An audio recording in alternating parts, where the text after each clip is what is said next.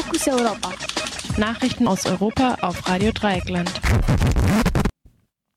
Zunächst der Überblick. Über 50.000 Neuinfektionen in den USA innerhalb von 24 Stunden.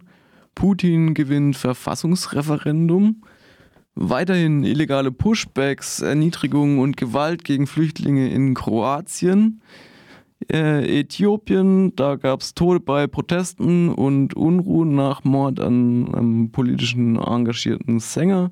Und US-Zoll beschlagnahmt Haarprodukte wegen Zwangsarbeit von Uiguren in China. Und jetzt zu den Themen im Einzelnen.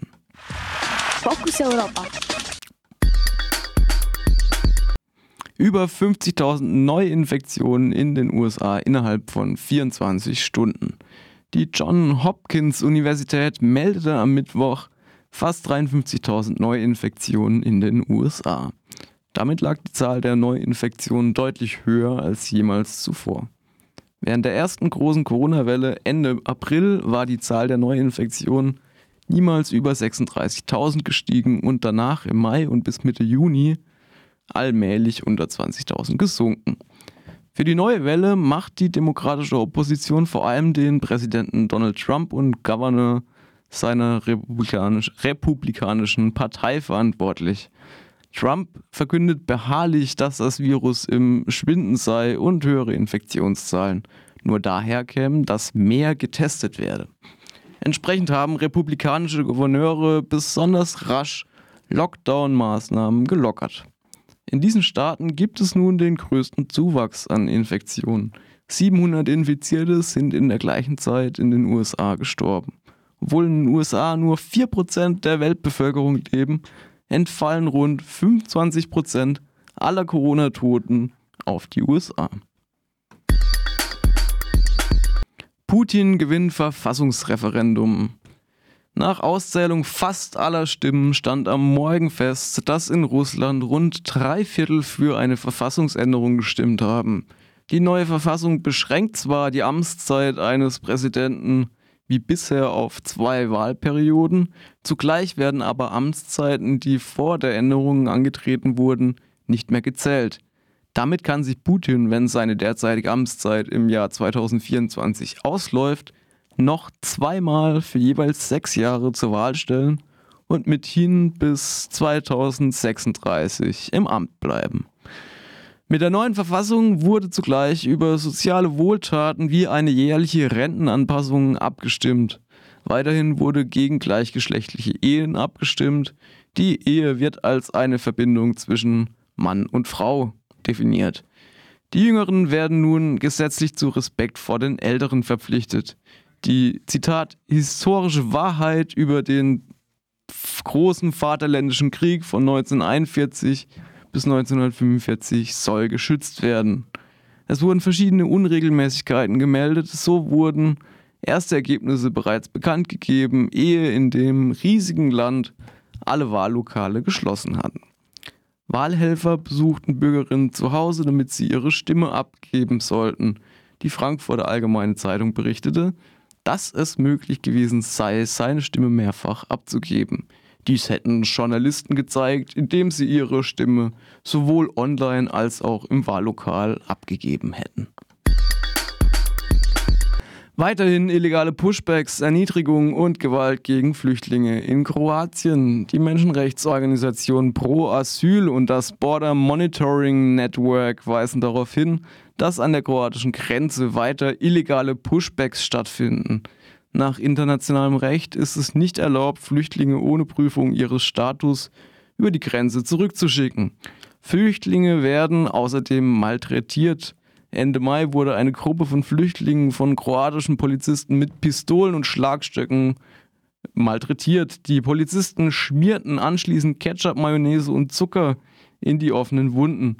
Wie Radio Dreieckland berichtete, kam es früher auch vor, dass Flüchtlingen im Wald die Schuhe weggenommen wurden und sie gezwungen waren, ohne Schuhe eine längere Strecke durch den Schnee zurückzugehen.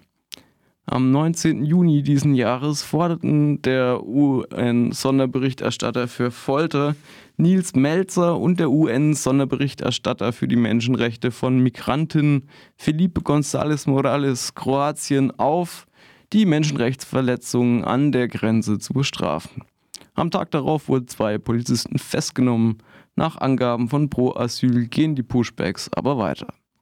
In einem Beschwerdebrief hatte ein kroatischer Polizist bereits im März 2019 die Praxis so beschrieben. Zitat. Anweisungen des Polizeichefs, der Leitung und der Verwaltung sind, jeden ohne Papiere zurückzuführen, keine Spuren zu hinterlassen, ihr Geld zu nehmen, ihre Handys zu zerstören oder selbst, eins, äh, selbst einzustecken und die Flüchtlinge gewaltsam nach Bosnien zu bringen. Zitat Ende. Im Boot ist auch die EU-Kommission. Diese hat die kroatische Grenzpolizei seit 2018 mit 6,8 Millionen Euro unterstützt. Davon waren 300.000 Euro für die Beobachtung der Menschenrechte von Flüchtlingen vorgesehen. Nach Angaben der kroatischen Regierung sollten das UN-Hochkommissariat für Flüchtlinge und das Croatian Law Center die Beobachtung umsetzen. Nachträglich hat die kroatische Regierung jedoch den Schlüssel für die Verteilung des Geldes geändert. Nun sollen nur noch 60.000 Euro an Menschenrechtsorganisationen gehen. Auch dieses Geld ist nach Angaben der beiden Organisationen bisher noch nicht angekommen. Nach einem Bericht des Guardian geht aus internen Mails von Mitarbeiterinnen der EU-Kommission hervor, dass sie sich überlegen, einen Bericht der kroatischen Regierung über die Vergabe der Gelder zu schönen. Äthiopien, Tote bei Protesten und Unruhen nach Mord an politisch engagiertem Sänger.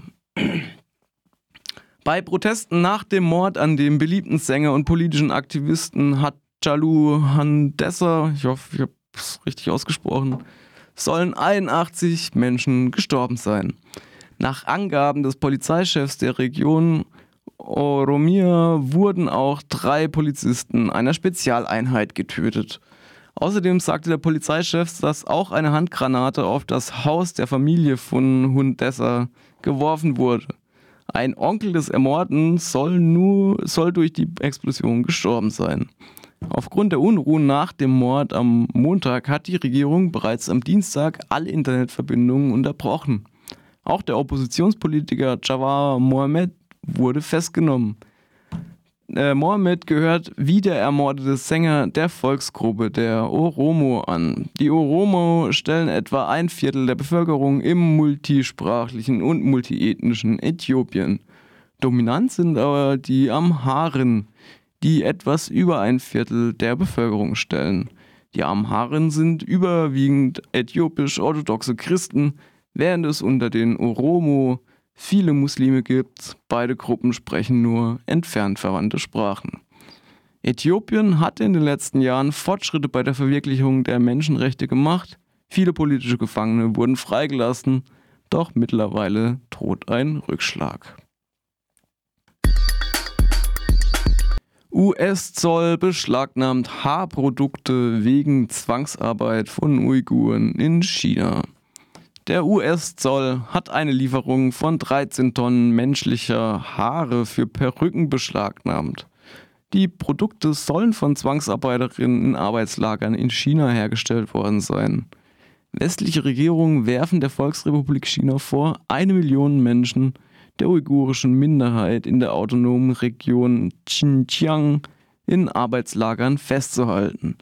Die größtenteils muslimischen Uiguren würden zur Arbeit gezwungen und zwangsassimiliert. In den letzten Tagen gab es auch Berichte, wonach Uiguren zwangssterilisiert und Abtreibungen erzwungen würden. China die bestreitet die Vorwürfe vehement. Demnach gibt es nur Lager, in denen für eine bessere Ausbildung gesorgt wird. Ja, und das waren die Fokus Europa Nachrichten für heute, den 2. Juli 2020. Ausgewählt, aufgeschrieben und zusammengestellt von dem Kollegen Jan.